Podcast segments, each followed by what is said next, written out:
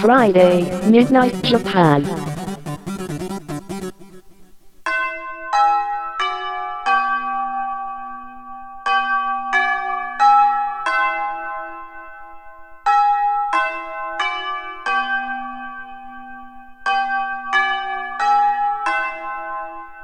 玉川女子大留年ライフ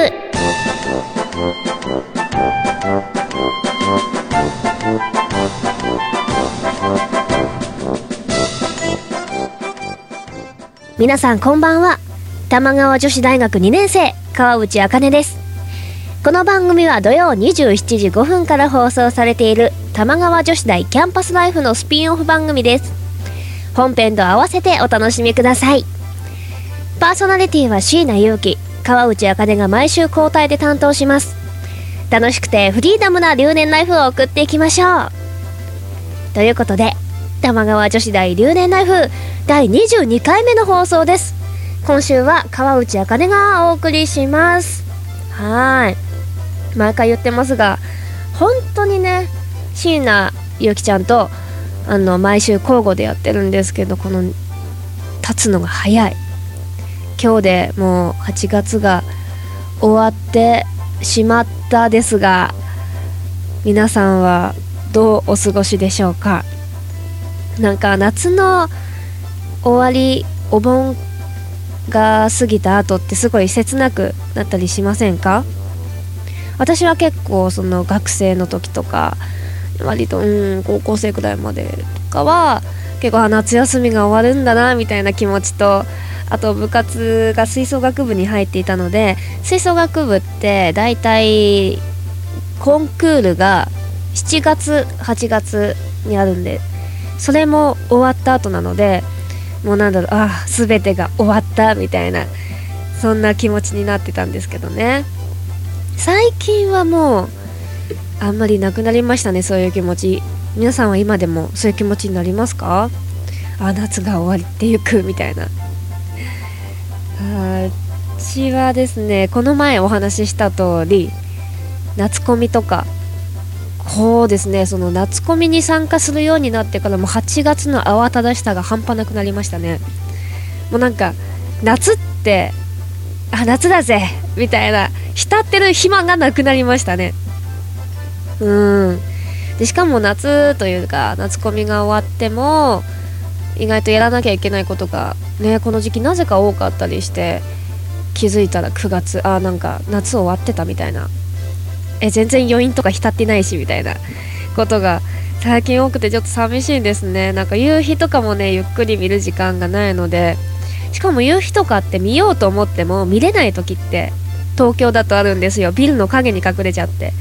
ああちょっと今日は帰るの早いからあちょっとなんか夕焼けでも見ながらどうのなんかゆっくりしたいなって思うんですけど周りがビルばっかりとかで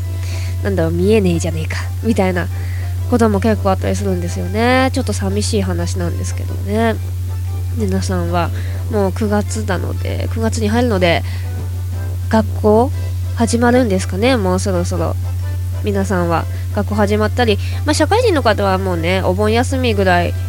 の方とかばっかりだと思うのでむしろこれからあのずらして休みを取るよとか早めに取ったよみたいな人もいらっしゃると思うんですけどやっぱりこう8月の終わり頃とこの9月入ってからの気持ちってなんか全然違うかなって思います。私もそうなんですけど別に暑さとかはねぶっちゃけ全然変わらなかったりもう全然まだ暑いじゃんみたいな風に思ったりしながらも9月っていう響きになんか秋を感じるというかあなんか後半戦頑張ろうみたいな今年の後半戦頑張ろうみたいな気持ちに、ね、なったりしますよね。はい。でこの夏なんですけど今年本当に私的に忙しくってうんそうですね。夏コミももちろんあって曲作ったりあとゲームの曲を作ったりあとバンドのあの、バンドを始めたのでバンドのライブとかリハがあったりあとクラブチッタの方にソロで出させていただいたりもうすごく盛りだくさんな8月でもうびっくりするくらいなんか長い。長かったけどあっという間みたいな。え終わるのみたいな。えまだ夏満喫してないけどみたいな感じなんですよね。皆さんは結構海とか行かれた人いたら教えてください。もう私もな今年ほんと海も行けなければ夏祭りみたいなのも行ってなくって浴衣も全然着てないんですね。今年着なかったですね。去年は去年もなんかお祭りとかで浴衣を着る機会がなかったんですけど去年出したあの CD の表紙っていうんでジャケットか。ジャケットはその浴衣を着て撮ってるのでまあそれだけとりあえず1回だけ着たっていう感じなんですけどもっとも夏をね満喫したいね。と言っても暑いのが好きじゃないのであんまり外は出たくはないんですけどやっぱり夏は夏をね満喫したいね。ぜひまあ皆さん満喫されてたんだったらねいいいいんですけどって言ったら あれだけど私の分まで楽しんでくれてたらいいんですけどね。まあそんな感じで私この夏コミに出る前までは結構夏ってあまり活動してなくってライブもなるべくやらないようにしてて夏私すごい苦手で夏バテすぐしちゃったりするので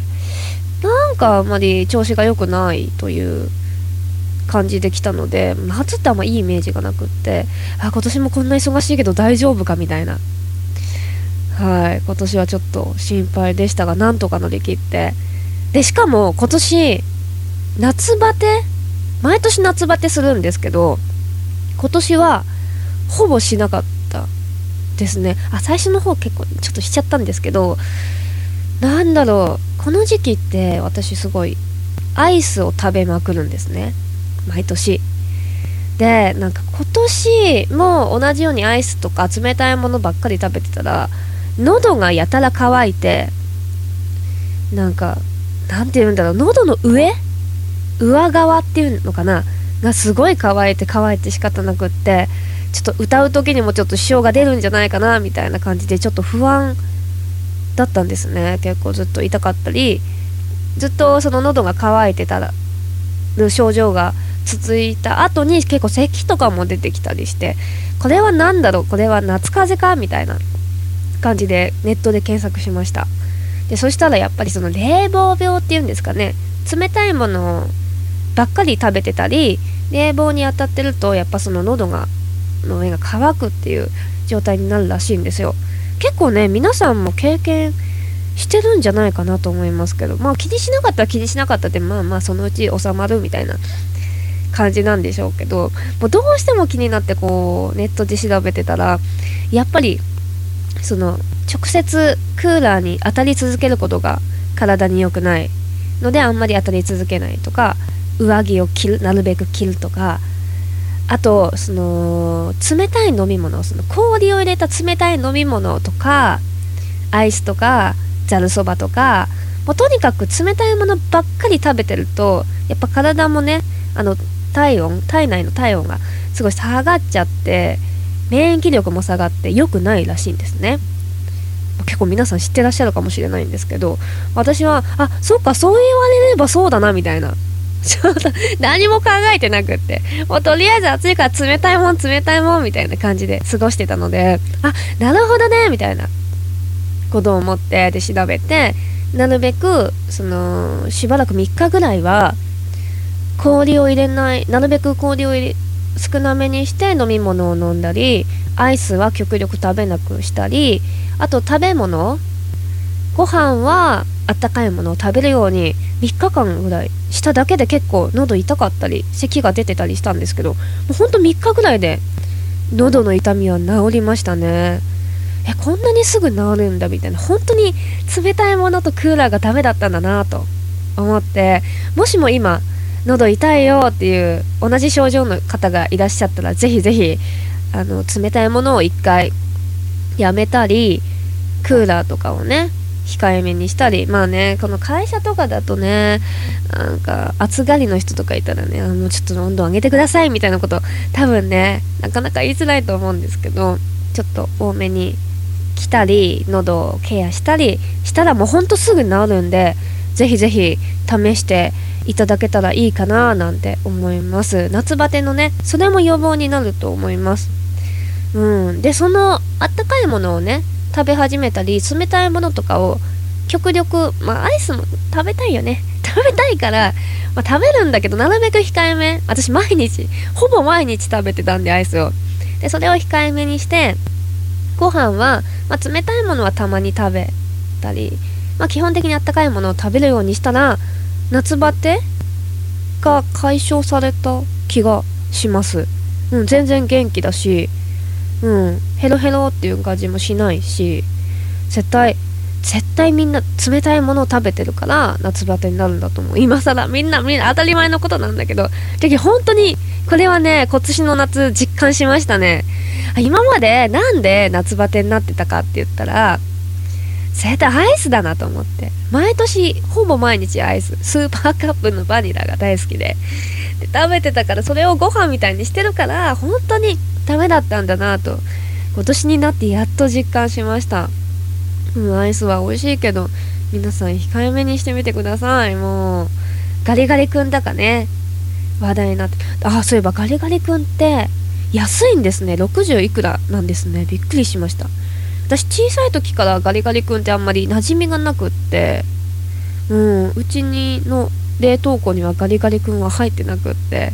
なんかミルクバーみたいなやつとかホームランバーみたいなやつはいっぱい入ってたんですけどガリガリ君ってあんまりほんと食べる機会がなくって大人になるまであんま食べたことがなくってあガリガリ君ってそんなにメジャーなものなのかなみたいなほんとそのレベルだったんですね。だからなんかうーん。でこの前初めて食べたんですけど初めてではないと思う。多分今ねちょっとね嘘ついたと思う。多分多分何回か食べたことあるけどほんと数回ぐらいしか食べたことなくって。で去年か一昨年ぐらいから梨味がすごくもう美味しいよっていう話でがずっと噂は聞いてたんでたまたまこんなんだコンビニ行ってアイスのケース見てたらカリガリ君64円とかだっけかな？60いくらって書いてあって、え？カリガリ君この安いの？みたいな。で、手に取って持って、手に取ってみて、で、あが60いくらってことは、絶対、あの、ちょっとちっちゃいのかなと思って、サイズが。で、見てみたけど、普通のサイズだし、あ、これで60いくらだったら、そりゃみんな食べるよなみたいな感じで買ってみて食べたんですけど、梨味美味しいね。60いくらのクオリティじゃないね、あれはね。めちゃくちゃ美味しかった。でも私食べるのが遅いんですよ、棒アイスって。だからすぐ溶けてきちゃって嫌なんだよな。それだけだな。うん、もうちょっと食べるの早かったり、涼しいとこで食べたらいいんだろうけど、いや、ガリガリ君はすごいと思いました。うん。普通のガリガリ君もちょっと食べてみようかなと、ちょっと今度機会があれば食べてみたいなって、青いやつね。と思います。あとコンポタージュ？味が出たとか出ないとか。いう噂を聞きましたけど。でもなんか冷たいスープってやっぱねあるから意外といけんじゃないかなと思います。ガリガリ君の博士みたいな人がいたら ぜひぜひコーンポタージュどうだったか教えていただけたら嬉しいなと思います。普通に売ってる？あんま最近ねあのアイスを食べないようにしてるからあんまりアイスって見ないようにしてるから最近の現状がわかんないんですけどあと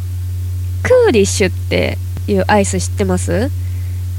あのー、吸うやつ吸うやつって言ったらあれですけどあのー、ビタミン補給のみたいな感じでゼリーみたいになるじゃないですか吸うやつ。キャップをこう取ってチューって吸える。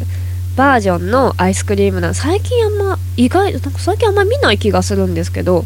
それも手で持てるのでなんか持ち運び楽だしいちいちあのスプーンですくったりしなくていいからでバニラが私バニラアイスがすごい好きなのでよく食べてたんですけどあまりの硬さに吸っても吸っても出てこなくってなんだよって思ったら吸いすぎて口の中が切れて血だらけになっちゃったんですよ。バニラアイスがちょっと血だらけになっちゃって。いやこれはえ吸う力でくあの唇っていうかなんだろう。唇の裏側って切れるんだな。切れるっていうか切れるんだなと思ってめちゃくちゃショッキングでした。皆さんもあの硬いからって言って。吸いすぎるのは気をつけてください。あのマジで 血が出るから。ちゃんとねあの柔らかくしてから飲んでください。はい。すごいどうでもいいですけどアイストーク。でも皆さんもアイス好きだと思うのでおすすめのアイスとかもねまあまだまだ9月も入ってももうちょっと暑いと思うんでもしもよかったらこのアイスが美味しいよみたいな情報くれたら嬉しいなと思います。はい。そんな感じな今週ですが玉川女子大留年ナイフでは皆様からのメールを募集しています。ぜひぜひ美味しいアイス教えてください。それでも他のネタでも何でもいいので送ってください。椎名祐希や川内茜に聞いてみたいこと番組で取り上げてほしいこと。ぜひぜひメールで待っています。玉川女子大アットマーク gmail.com 玉川女子大アットマーク gmail.com です。女子のスペルは JOSHI です。気をつけてください。必ず留年ナイフについてというお便りがわかるように明記ください。それではこの辺であと私の告知をしたいなと思います。えー、9月の15日にライブをやります。個人ですね。あのバンドじゃなくて個人の方でやります。阿佐ヶ谷ドラムさんというあのアコースティックな感じのライブハウスさんで30分結構長いですね。ソロにしては長い30分持ち時間であっていっぱい歌おうかなと思ってますのでぜひぜひいらしてください。その後10月7日に欲しいなこと星名めぐみちゃんのバースデーライブに参加しますのでぜひぜひお越しください。お祝いしにいらしてください。その後10月18日に、えー、バンドの方でまたライブあります。えー、詳細はブログなどでアップしますのでぜひぜひブログの方チェックしてもらえたら嬉しいなと思います。三本川の川に内側の内アジアにかける音と書いて川内茜と書きますのでぜひぜひそこでで Google 先生でチェックしてみてください。それでは次回は椎名ゆきちゃんが担当しますのでお楽しみにしていてくださいね。それでは私川内茜の鬼ごっこを聞きながらお別れですそれでは皆さん、おやすみなさーい。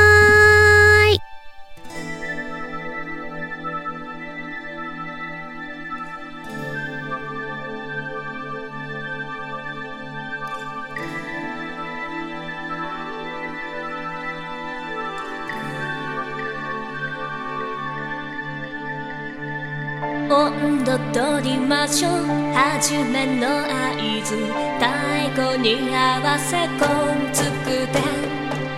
舞い踊るより隙間を拭い。かける足音に。ドンシャ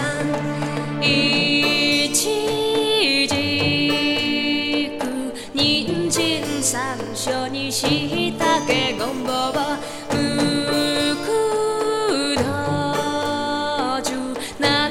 だけキュブリトが